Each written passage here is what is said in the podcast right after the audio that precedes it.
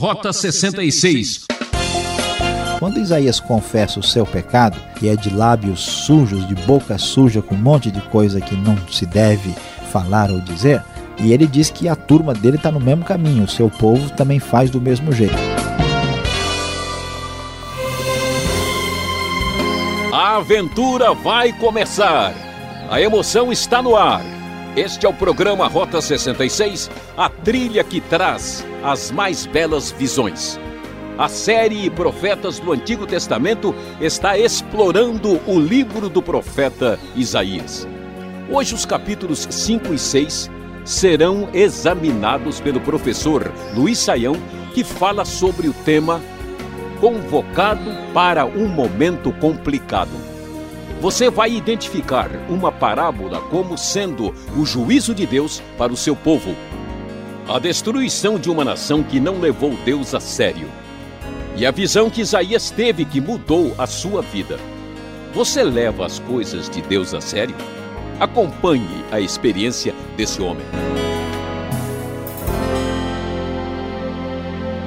Rota 66, caminhando pelas páginas do livro de Isaías. Hoje nós estudaremos os capítulos 5 e 6 e o tema de nossa reflexão será convocado para um momento complicado. Sim, você deve saber, Isaías pega uma das épocas mais difíceis da história de Judá quando a nação se encontra numa circunstância muito complicada de relacionamento com Deus, de afastamento da aliança e de uma ameaça crescente do perigo assírio que está assombrando aquela região.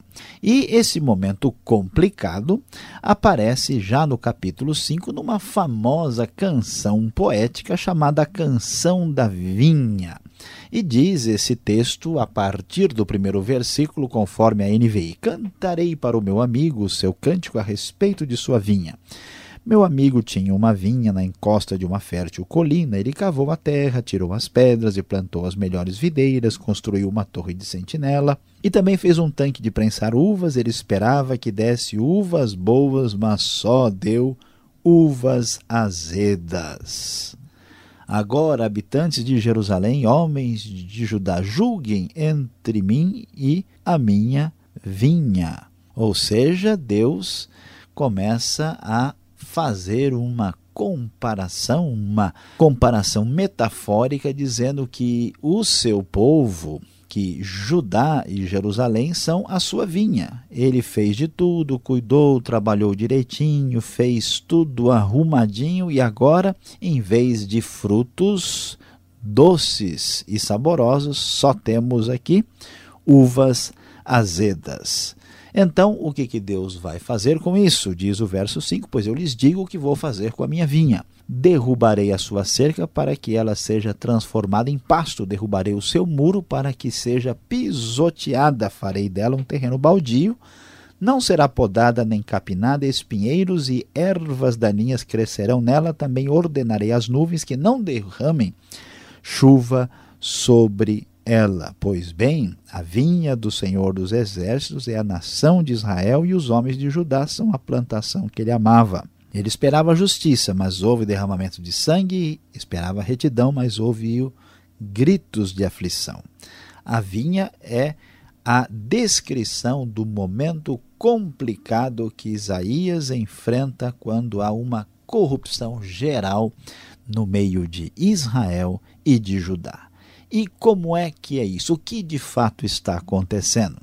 Então Deus traz aí vários ais. É isso mesmo que você ouviu, é ai, ai, ai, ai, ai. Como está difícil essa situação. O verso 8 começa a apresentar o relato do momento complicado quando Isaías foi por Deus convocado. Então os ais se multiplicam no texto e eles dizem: ai de vocês que adquirem casas e mais casas, propriedades e mais propriedades, até não haver mais lugar para ninguém e vocês se tornarem os senhores absolutos da terra. Pois é, o julgamento sobre isso vai chegar. Ai dos que se levantam cedo para embebedar-se e se esquentam com o vinho até a noite. Harpas, liras, tamborins, flautas e vinho há em suas festas, mas não se importam com os atos do Senhor, nem atentam para a obra que as suas mãos realizam. São estes que se embriagam e se eh, drogam até altas horas da noite sem se importar com a seriedade da vida. Ai dos que se prendem à iniquidade com cordas de engano e ao pecado com cordas de carroça e dizem que Deus apresse a realização da sua obra para que a vejamos, que se cumpra o plano do Santo de Israel para que o conheçamos. Versos 18 e 19. E o texto prossegue. Ai dos que chamam ao mal bem e ao bem mal, que fazem das trevas luz e da luz trevas, do amargo doce e do doce amargo. Ai dos que são sábios aos seus próprios olhos e inteligentes em sua própria opinião. Ai dos que são campeões em beber vinho e mestres em misturar bebidas. Dos que por subornos absolvem o culpado, mas negam justiça ao inocente. E o texto bíblico diz o seguinte: por causa dessas coisas, a ira do Senhor acendeu-se contra o seu povo, porque o Deus de justiça não pode aceitar essa situação. A ira de Deus está bem marcada. Ele levanta uma bandeira convocando uma nação distante, a subia para um povo dos confins da terra. Aí vem eles, rapidamente, o julgamento vai chegar.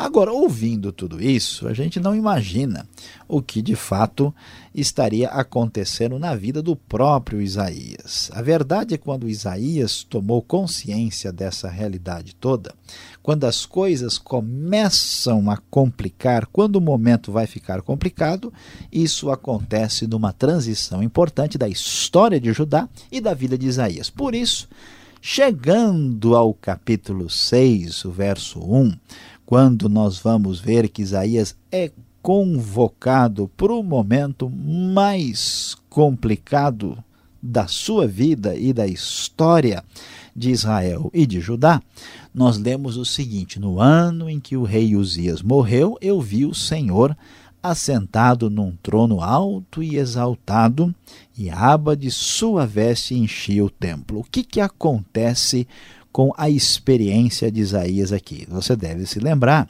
que o rei Uzias era o rei que representava toda a prosperidade, tranquilidade e segurança em Israel. De repente, Uzias morre, e isso acontece quando ele é por volta do ano 740 a.C., quando Isaías, muito certamente, tem cerca de 20 anos de idade.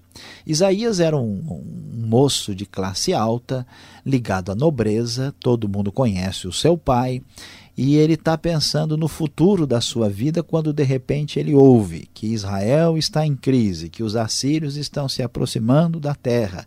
Ele tem que pensar e decidir o seu futuro. De repente, a única garantia de segurança e estabilidade que nós temos em nossa terra é o rei Uzias. O rei Uzias morre. Então você deve imaginar, pense comigo, o que, que um jovem de 20 anos, na época de estar prestando vestibular, que é o nosso paralelo de hoje, na época de estar decidindo o seu futuro, saber o que vai ser da sua vida, o que está passando na cabeça dele. Isaías está apavorado porque o trono está vazio. Nesse momento, com o coração duro, carregado, no momento mais complicado possível, ele vai ao templo e quando ele vai ao templo, o que acontece? Deus se revela na hora mais impressionante possível. E o que, que Isaías precisa descobrir? Ele precisa descobrir a verdade, que o Senhor está sentado num trono alto e exaltado, e ele está com a aba da sua veste enchendo o templo. Por quê? Isaías precisa saber que quem reina, reina não é o rei Uzias, não é o poder da Síria, não é o poder de Israel e de Judá. O Senhor reina. Então Isaías não se preocupe, porque Deus é o rei de toda a terra. E nesse momento, nessa visão tremenda, quando Isaías está com o coração necessitado e recebe esta visão especial de Deus, que é o momento da sua chamada, ele então diz o texto que acima dele estavam serafins, cada um com seis asas, com duas cobrindo o rosto, duas cobrindo os pés e com duas voando. E esses seres é, serafins têm a ver com a ideia de purificação, esses seres celestiais proclamam uns aos outros: Santo, Santo, Santo é o Senhor dos exércitos, da terra inteira está cheia de sua glória.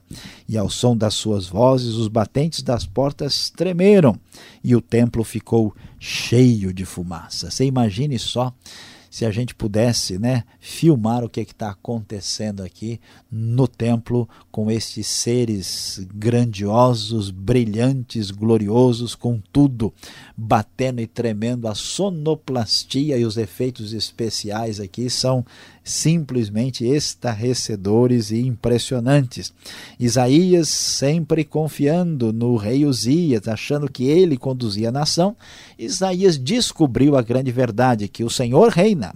E agora, a segunda verdade necessária de ser descoberta é que só o Senhor é santo, santo, santo, santo. Diz três vezes. Esta é a revelação necessária ao coração. Quando Isaías tem uma verdadeira experiência com Deus, não é uma experiência falsa, não é uma experiência passageira, quando Isaías chega perto do Deus glorioso, e isso acontece quando a gente está em crise, quando a gente está no momento complicado, é no momento mais complicado que Deus de fato é revelado.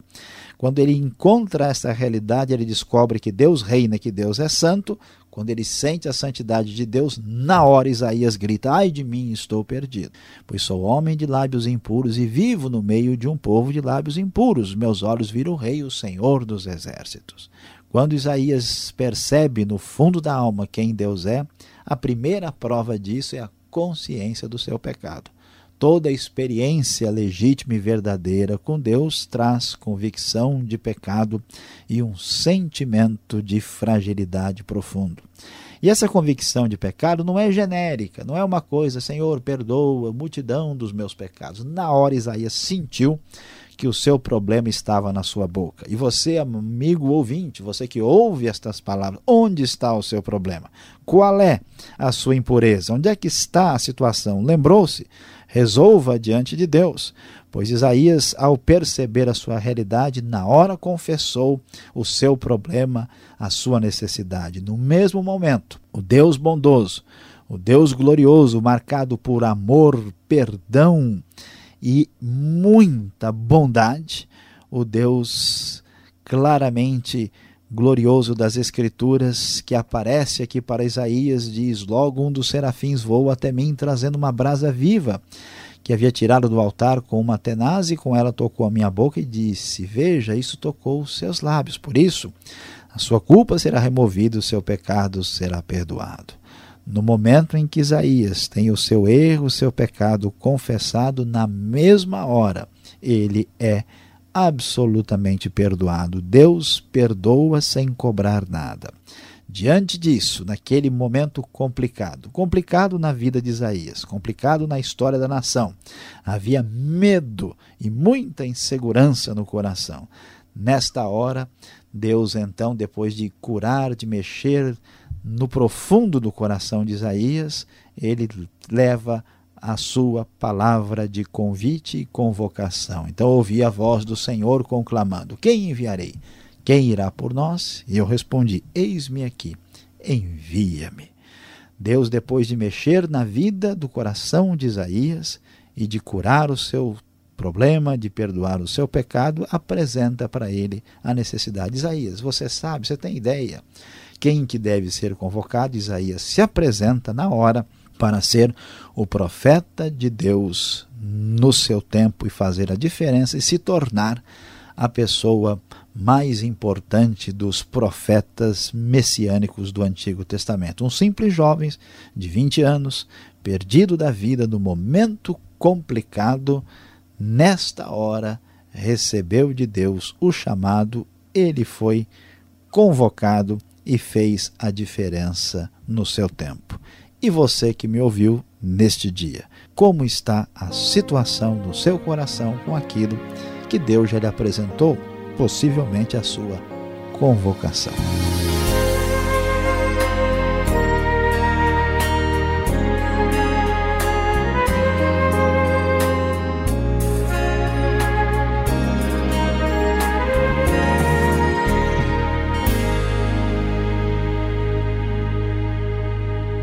Estamos apresentando o programa Rota 66, o caminho para entender o ensino teológico dos 66 livros da Bíblia.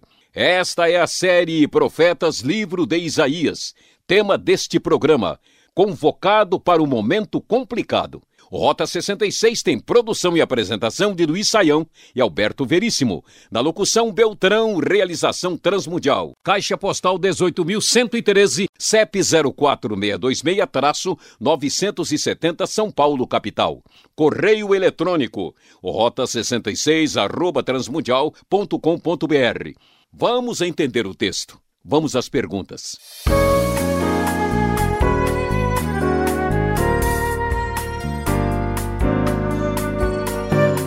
Muito bem, você está acompanhando Rota 66, a série Profetas, livro de Isaías, capítulos 5 e 6. Professor Luiz Saião, após a sua explicação, vem eu aqui com esta questão. Isaías, o profeta, ele não teve um preparo, uma escola de profeta, ou ele não fazia assim parte de um grupo especial? O que era ser profeta naquela época? Pastor Alberto, isso chama bastante a nossa atenção, porque a figura do profeta não era como a figura do sacerdote do Antigo Testamento, que era prevista desde o início até pela própria lei. A gente, na verdade, vai encontrar diferentes tipos de profetas Existe, por exemplo, lá no livro de Samuel, né, no primeiro livro, aquela ideia da, da escola dos profetas, quer dizer, um grupo de profetas estáticos, profetas que tinham manifestações assim mais fortes, né, parecendo meio que em transe, e que falavam de coisas ligadas mais ao cotidiano. Depois a gente vê os profetas se aproximando dos reis, se tornando meio que conselheiros do rei. Quando chega nessa crise tremenda da profecia, o profeta, na verdade, é uma pessoa comum. É como Amós. Amós diz: Olha, eu não era profeta, não fiz nenhum curso de profeta, não participei de. não era discípulo de ninguém, e o Senhor é que me chamou. Então, quer dizer, no meio da crise mais profunda, Deus convoca as pessoas independentemente da perspectiva da religião instituída. Não importa se a pessoa faz parte desse ou daquele grupo, Isaías é convocado diretamente por Deus para levar a mensagem nos dias de crise. Então ele não teve preparo profeta, ele era nobre, ele era da corte, era uma pessoa de alto nível, até a sua o seu livro mostra isso, mas ele foi convocado diretamente por Deus, mostrando que Deus toma conta da história e daquilo que acontece no meio do seu povo. Agora, no capítulo 6, tem a visão do profeta Isaías, né, o seu chamado, a sua convocação.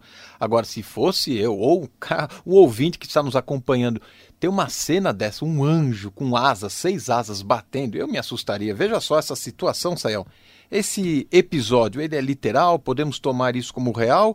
Ou apenas um mero sonho, uma ficção assim na, na cabeça do profeta? Olha, pastor Alberto, na verdade nós não temos nada no texto que nos dê uma uma resposta absoluta a respeito disso, né? Os estudiosos eles têm opinião diferente a respeito disso. O que acontece aqui com Isaías parece ter sido uma visão muito real porque ele se encontra no templo, ele não está na sua casa, ele, se encontra no templo e ele vê o Senhor no próprio templo. Agora, se essa visão ela é concreta, material, ou se ela é uma visão na mente é, espiritual, sem uma realidade física, nós não temos certeza absoluta, né? isso não é o mais importante. O que é importante é que ela é verdadeira e ela veio realmente da parte de Deus. E sobre este serafim que aparece aqui no texto, são anjos ou serafins são outros seres angelicais ou celestiais que não conhecemos? Olha, pastor Alberto, aqui é o único lugar que se fala desses seres angelicais. Tudo indica que são realmente um tipo diferente de anjos. Há uma quantidade enorme de anjos e de tipos diferentes, uma espécie de hierarquia no mundo espiritual, e nós não temos todo o detalhamento disso, mas sem dúvida há anjos mais poderosos, anjos superiores, anjos hierarquizados em funções diferentes. Os serafins a única coisa que ajuda é entender que a, o radical da palavra, né, saraf, quer dizer arder, queimar, o que dá uma ideia de purificação. E como eles anunciam que Deus é santo, o sentido, a relação deles aqui envolve essa ligação com a purificação e com a santidade de Deus. E é surpreendente porque eles têm seis asas, né? É até difícil da gente imaginar como é que é a aparência física desses seres tão diferentes. Agora, falando aí em purificar, né, em perdoar, o que perdoa pecados? São brasas acesas? Elas podem perdoar pecados? Na experiência aqui do profeta Isaías, parece que sim, hein? Olha, pastor Alberto, o que é interessante observar é, é, e é surpreendente é que a gente, o que, que a gente esperaria? Quando Isaías confessa o seu pecado, que é de lábios sujos, de boca suja, com um monte de coisa que não se deve falar ou dizer, e ele diz que a turma dele está no mesmo caminho, o seu povo também faz do mesmo jeito. Quando ele confessa o seu erro, ah, o que a gente esperaria no Antigo Testamento? Que ele trouxesse sacrifício, que ele fosse buscar oferta, que ele dissesse: Ó oh, Deus, eu vou. Cada palavra vai ser um cordeiro aí. E o que Deus faz? Deus perdoa na hora. Na verdade, o fogo é símbolo de purificação. O fogo, né, a tenaz, eles não são os perdoadores, eles são apenas um sinal de que Deus perdoa e perdoa instantaneamente, não há necessidade de se fazer mais nada.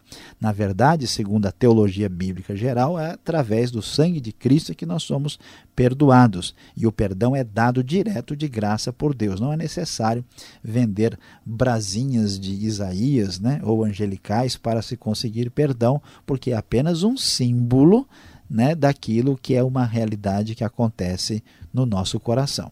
Agora, para terminar aqui a nossa bateria de perguntas, o que significa essa expressão santo? E aqui ela aparece três vezes no texto, né? Santo, santo, santo. Olha, pastor Alberto, o santo não quer dizer uma coisa né, que é fora do mundo, que é o que muita gente entende. A ideia da palavra santo significa separado para uma finalidade especial. É igual aquele talher de prata que a gente tem guardado lá dentro de casa, né, que a gente só usa no momento especial de aniversário ou de um almoço com pessoas né, ilustres que estão na nossa casa. O santo é, é isso. Né? Então, quando se diz que Deus é santo, é que ele é puro e quem é santificado é separado para o uso divino. Aqui a palavra se diz né, três vezes, porque isso é um artifício da língua hebraica. Santo, santo, santo quer dizer santíssimo, completamente santo, totalmente santo. Por isso a palavra aparece três vezes. Isaías precisa descobrir que Deus é esse com quem ele está se relacionando. Muito bem, você que está nos acompanhando, fique ligado mais um pouco. Vem agora a conclusão desse estudo para você.